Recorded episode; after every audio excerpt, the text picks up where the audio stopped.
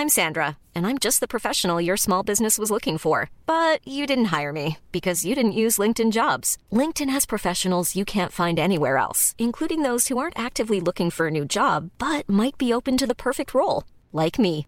In a given month, over 70% of LinkedIn users don't visit other leading job sites. So if you're not looking on LinkedIn, you'll miss out on great candidates like Sandra. Start hiring professionals like a professional. Post your free job on linkedin.com/people today. Heraldo Podcast, un lugar para tus oídos. 100 años, 100 voces de la selección mexicana. Adéntrate en los vestidores, concentraciones y estadios de todo el mundo, escuchando a aquellos que han representado a México. Esto es Pláticas de Vestidor, podcast original de El Heraldo Deportes.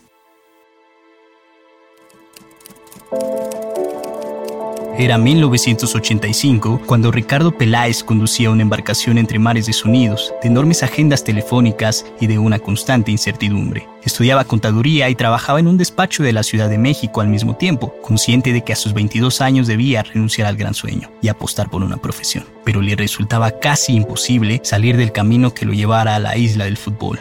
Las paredes de su oficina eran la pantalla ideal para proyectar imágenes de silbatos, porras, balones y una enorme alfombra verde. Parecía que era la única forma de vivir lo que tanto deseaba, y de repente sonó el teléfono para romper con esos pensamientos. La oportunidad ha llegado. Era un cazador de talentos del Club América que le ofreció ir a una visoría. El chico consultó la decisión con su madre antes de dejar el empleo. Ella insistía en que él tenía que sacarse el balompié de la cabeza. Sin embargo, la suerte le sonrió al muchacho. Le llenó el ojo al entrenador Miguel Ángel López, se quedó en el primer equipo, debutó en un par de semanas y a la postre ganó el torneo Pro de 1985, colaborando con un gol en la gran final contra el Tampico Madero. Un giro de 180 grados. A partir de ese momento, el barco de Ricardo Peláez Linares fue arrastrado por una corriente que lo llevó a lugares de fantasía. Cambió el ruido de las máquinas de escribir y los faxes por el enervante rugido en el Estadio Azteca celebrando sus goles. En un abrir y cerrar de ojos, había dejado el deporte amateur para rodearse de leyendas como Alfredo Tena, Cristóbal Ortega y Efraín Herrera. Es un cambio radical, sí, pero es un cambio a, lo que quieres, a lo que sueñas, a lo que te imaginaste de niño porque de niño todos quisimos ser futbolistas, todos soñábamos con un mundial, con jugar en la selección, con jugar en los equipos a los que le íbamos. Entonces, es cierto, es un cambio radical, un cambio difícil, una adaptación complicada, como te dije, del fútbol amateur al profesional, pero es, es a, a tu sueño, un par de años después cambió de aires para unirse al Necaxa, en donde se consolidó como gran figura. Para 1988 le llegó su primera convocatoria a la selección mexicana, pero el camino hacia una Copa del Mundo era incierto. Primero, la sanción de la FIFA por el caso de los cachirules arrebató la oportunidad de jugar el Mundial de Italia 1990 a una tremenda generación.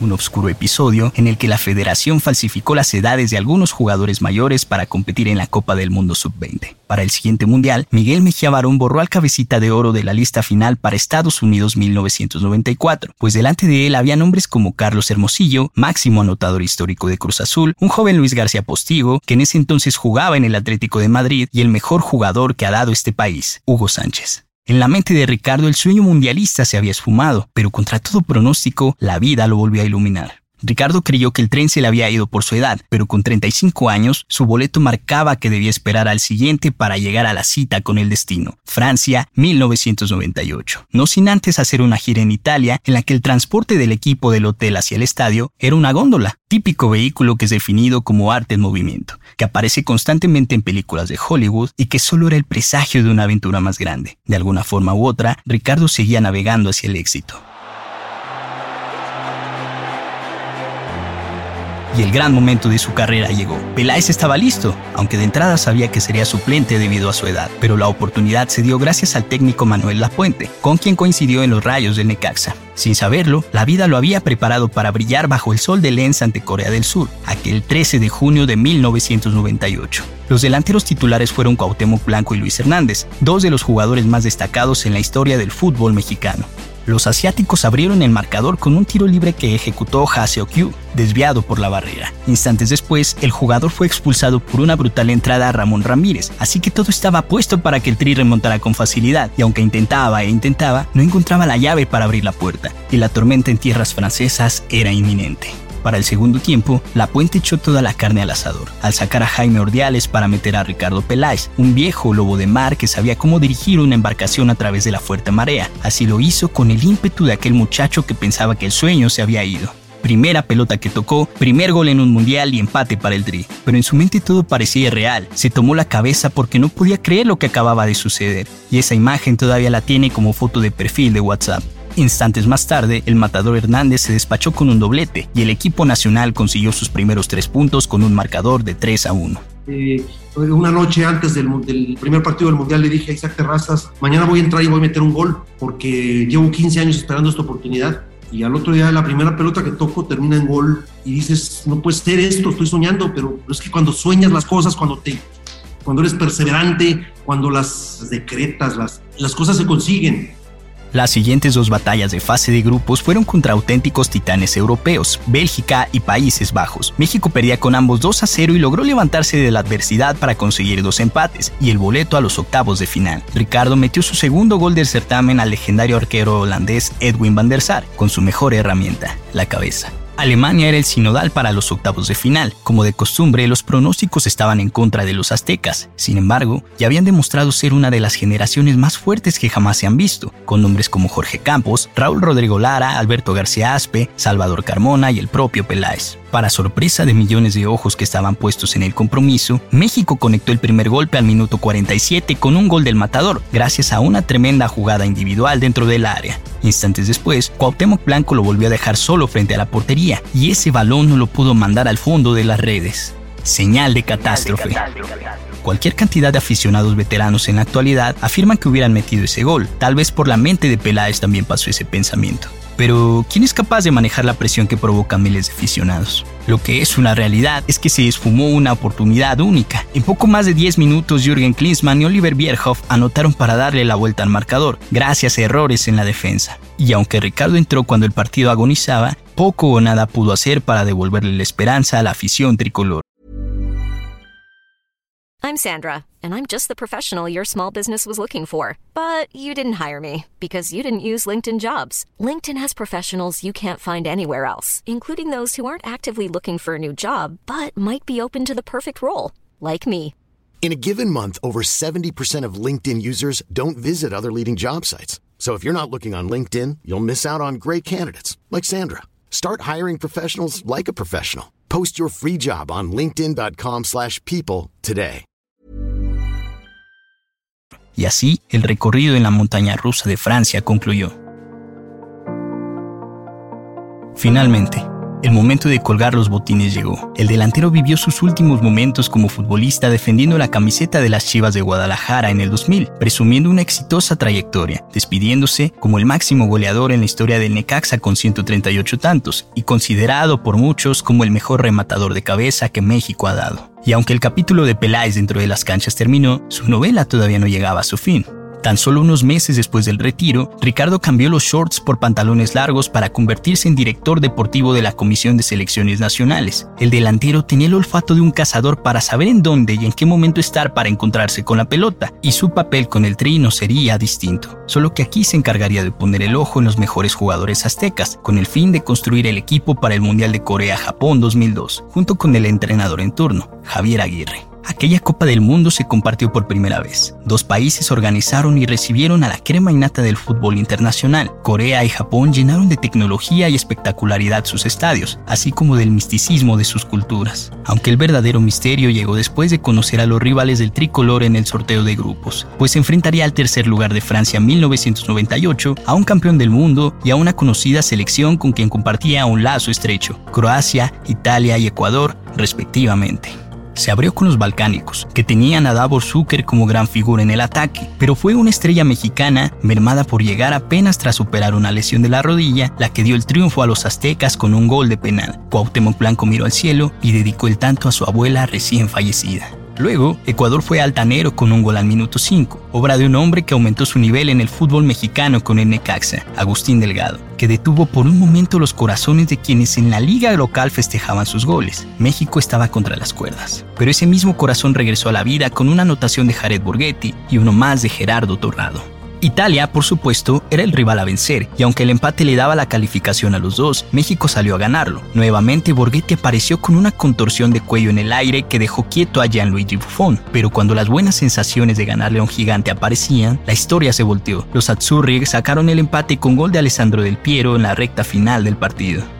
Parecía que lo peor había pasado, pero el rival en turno ponía las cosas más oscuras. Con la forma de ser del mexicano puede aparecer el exceso de confianza, y eso pasó ante Estados Unidos, el archirrival de la zona, a quien se le ganaba regularmente, al que siempre veían hacia abajo en uno de los pocos rubros posibles como el fútbol, aunque en la economía y la calidad de vida los gigantes fueran ellos.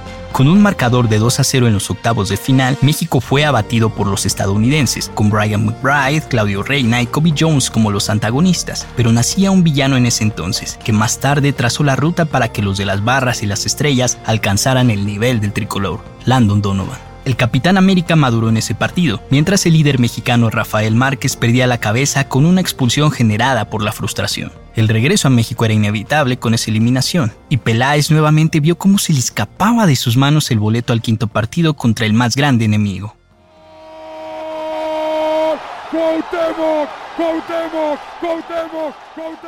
Ese grito hacía eco en la mente de los niños. Muchos terminaban sus clases y luego salían a invertir un par de pesos en una de esas máquinas de videojuegos instaladas en las tiendas de abarrotes, que permitían disfrutar del FIFA narrado por Enrique Perro Bermúdez y Ricardo Peláez. La nave del exfutbolista no salió nunca más del archipiélago del fútbol. Ahora estaba en una zona menos turbia y su experiencia le permitía analizar fríamente lo que sucedía con las nuevas generaciones, que intentaban trascender en el rectángulo verde. Peláez y Bermúdez compartieron cabina desde 2004 y hasta 2011. Rieron y disfrutaron de las grabaciones de todo un día para el videojuego. Enfurecieron y se llevaron una decepción en un par de transmisiones de Copa del Mundo, ambas en octavos de final, las dos frente a Argentina. En Alemania 2006, un golazo de Maxi Rodríguez en tiempos extra dejó fuera al tri de Ricardo Lavolpe otra vez en el cuarto partido. Y en Sudáfrica 2010 la suerte fue similar. Carlos Tevez y Gonzalo Higuaín orquestaron una triste sinfonía que nos volvió a dejar sin el quinto partido. Seguramente Peláez quiso aventar los micrófonos para meterse a jugar, aunque era imposible. Le tocó aflojar la corbata para poder respirar mejor ante tantas emociones y escoger las palabras adecuadas para describir esos cataclismos, suficiente para cambiar de trinchera de nueva cuenta.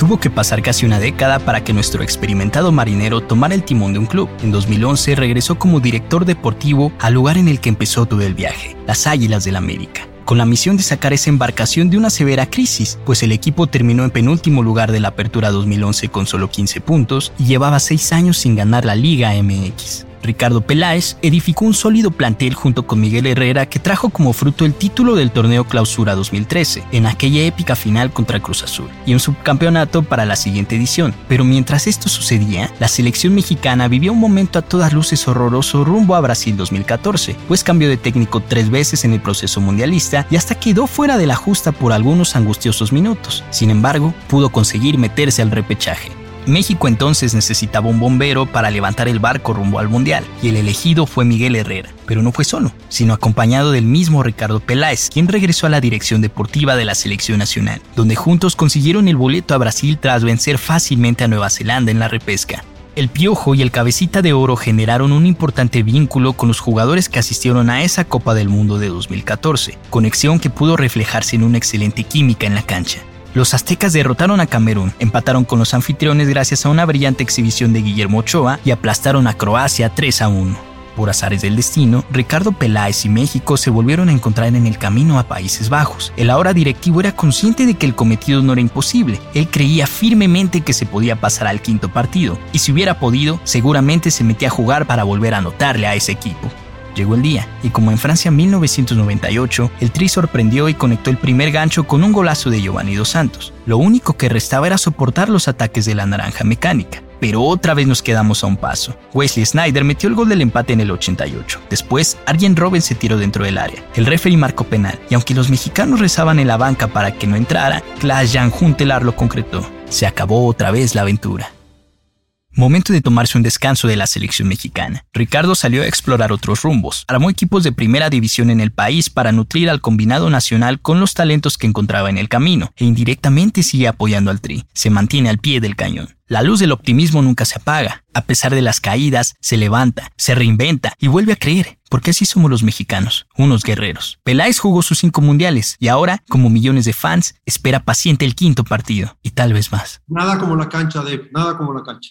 La cancha número uno por encima de todo, eh, los sueños, ¿no? Meter un gol en un mundial y resultó que, metí, no uno, metí dos y, y no, no estuve en un mundial, jugué un mundial pero luego estuve en dos como comentarista, 2006 y 2010, y en dos como directivo. O sea, sí jugué cinco mundiales en diferentes trincheras, como jugador, como comentarista y como directivo. Entonces, ¿qué te puedo decir? La que más disfrutas, por supuesto, es dentro de la cancha. Y me acuerdo perfectamente cuando tuve la suerte de marcar el primer gol contra Corea del Sur en el 98, pues me agarré la cabeza pensando a ver a qué horas me despiertan de este sueño porque no podía concebir que fuera una realidad. Si quieres saber más sobre la selección mexicana, disfruta de este podcast semanal y visita www.heraldodeportes.com.mx. Pláticas de vestidor es una producción de El Heraldo Deportes. Guión y locución David Ramos. Producción Eric Medina y José Luis Ramírez. Diseño de audio Rodrigo Traconis.